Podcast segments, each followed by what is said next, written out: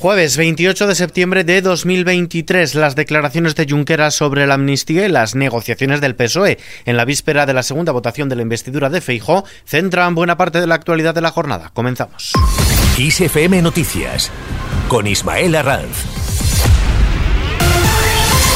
El Junqueras advierte de que Esquerra y PSOE están lejos de cualquier acuerdo. El presidente de Esquerra Republicana, Oriol Junqueras, ha advertido de que está lejos de alcanzar cualquier acuerdo con el PSOE para la investidura de Pedro Sánchez, aunque ha reiterado su convicción absoluta de que la amnistía ya está pactada. Hay otros aspectos como la financiación, dice que aún no están cerrados. Dependerá de, de la actitud que tenga el Partido Socialista y que tenga su candidato a la hora de ponerse al lado de la ciudadanía, a la hora de ponerse al lado de la ciudadanía en cuestiones tan importantes como la financiación de los servicios públicos, de los servicios de salud, por ejemplo, de la sanidad o en el ámbito de los transportes, de los ferrocarriles y evidentemente ah, también en el ámbito de restablecer la justicia que ha sido pervertida cuando hay personas que han sido condenadas o que son perseguidas por haber hecho algo que no es un delito y que no está recogido en el Código Penal. Junqueras ha recalcado que la ley de amnistía que su partido exige para apoyar una investidura del líder socialista Sánchez debe estar lista cuanto antes mejor, aunque no precisa si ha de hacerse realidad antes de la votación de la investidura. Dejado claro que no van a renunciar ni a un referéndum de autodeterminación ni a la figura de un relator que haga seguimiento de los acuerdos que se puedan alcanzar. Nuestra posición es clara. Nosotros uh, queremos que haya una amnistía porque estamos convencidos que nadie debe ser condenado ni perseguido por algo que no es delito. Y estamos convencidos que el hecho de convocar y celebrar un referéndum no es delito porque no está en el recogido en el Código Penal. Por lo tanto, uh, cuanto antes se solucione esta cuestión, cuanto antes se revierta esta injusticia, mucho mejor.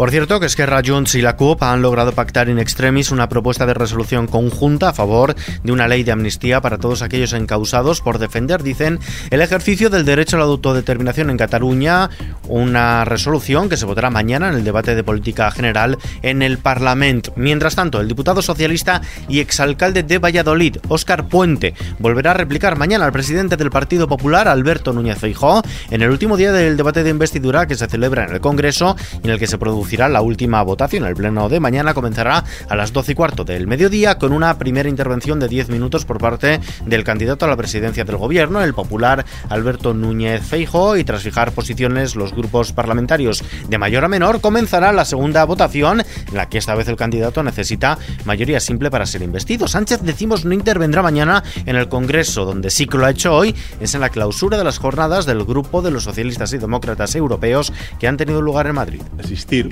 en tiempo real a la consumación de la derrota de la propuesta reaccionaria del Partido Popular y de Vox en el Parlamento en las Cortes Generales. La derrota electoral de su tentativa eh, de retroceso se produjo el pasado 23 de julio. La consumación de su derrota parlamentaria se producirá esta misma semana y lo vais a poder contemplar en directo. El dato económico de la jornada es el de la inflación. El índice de precios de consumo aumentó un 0,2% en septiembre en relación al mes anterior y elevó nueve décimas su tasa interanual hasta el 3,5%. Es su valor más alto desde el pasado mes de abril debido al encarecimiento de la electricidad y los carburantes. Con el avance de septiembre, la inflación encadena tres meses consecutivos de ascensos después de que en julio y agosto subiera cuatro y tres décimas respectivamente, de acuerdo a los datos avanzados publicados el jueves por el Instituto Nacional de Estadística. La vicepresidenta segunda del Gobierno en funciones y ministra de Trabajo y Economía Social, Yolanda Díaz, sostiene que son los extensos márgenes empresariales los que están causando esta inflación.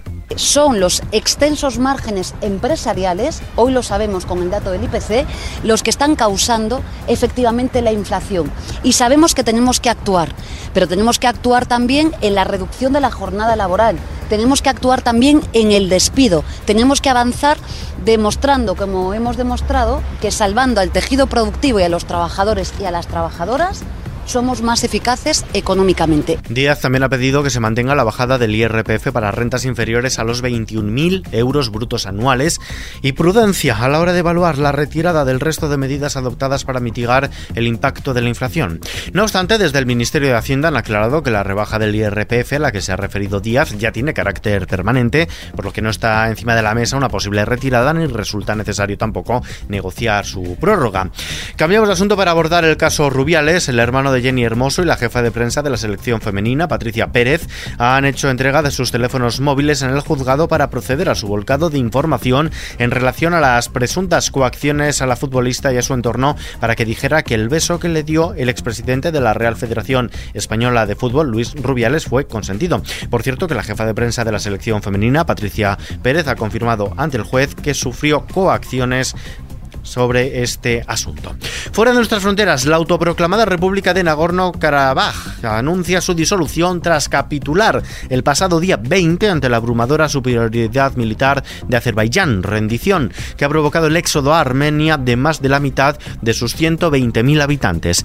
El restablecimiento de la legislación azerbaiyana en este territorio, que implica la disolución de la República que se declaró independiente en 1991 y el desarme de las formaciones armadas armenias, ha sido la condición que impuso Bakú para frenar la pisonadora militar que en 24 horas acabó la semana pasada con la resistencia de los caraballíes. Desde España, el gobierno hará una primera aportación de un millón de euros en ayuda humanitaria. José Manuel Álvarez, ministro de Asuntos Exteriores y Cooperación en Funciones. Vamos a estar muy atentos a las necesidades humanitarias que se vayan produciendo en colaboración con todos nuestros socios multilaterales, especialmente Naciones Unidas y Cruz Roja.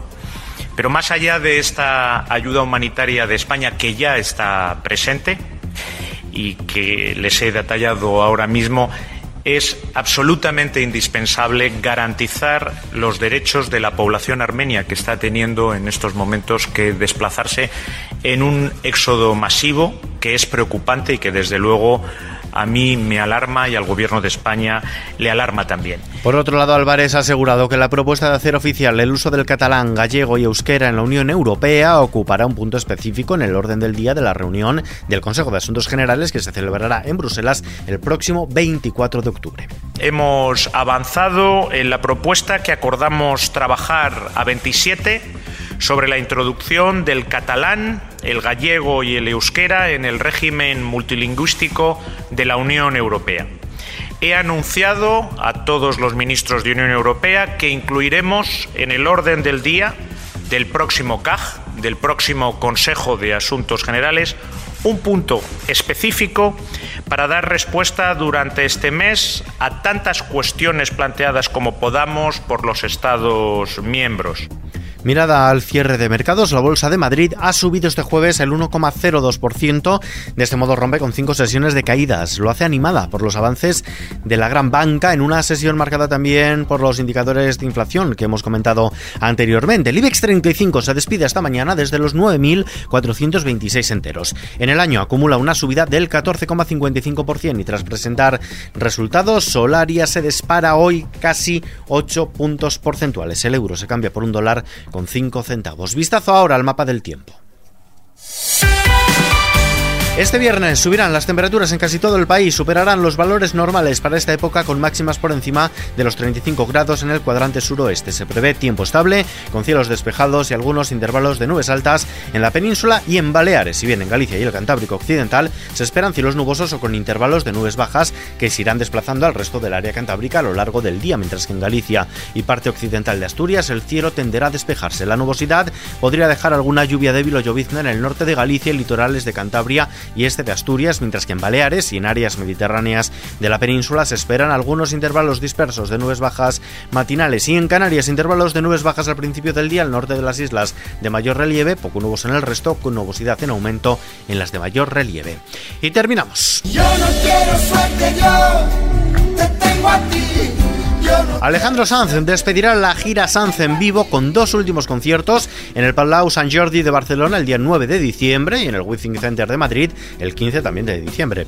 La gira Sanz en vivo, que primero se llamó hashtag La Gira, lleva dos años consecutivos de escenario en escenario y ha reunido hasta ahora a más de un millón de seguidores de todo el mundo. Cuando todavía le quedan varias plazas que visitar en el continente americano, el español ha anunciado que tras el último concierto previsto en México el 29 de octubre, volverá aquí a España para despedirse con estas dos visitas en Madrid y Barcelona. Madrid, ciudad última la que tendrá lugar el concierto número 100 de la gira.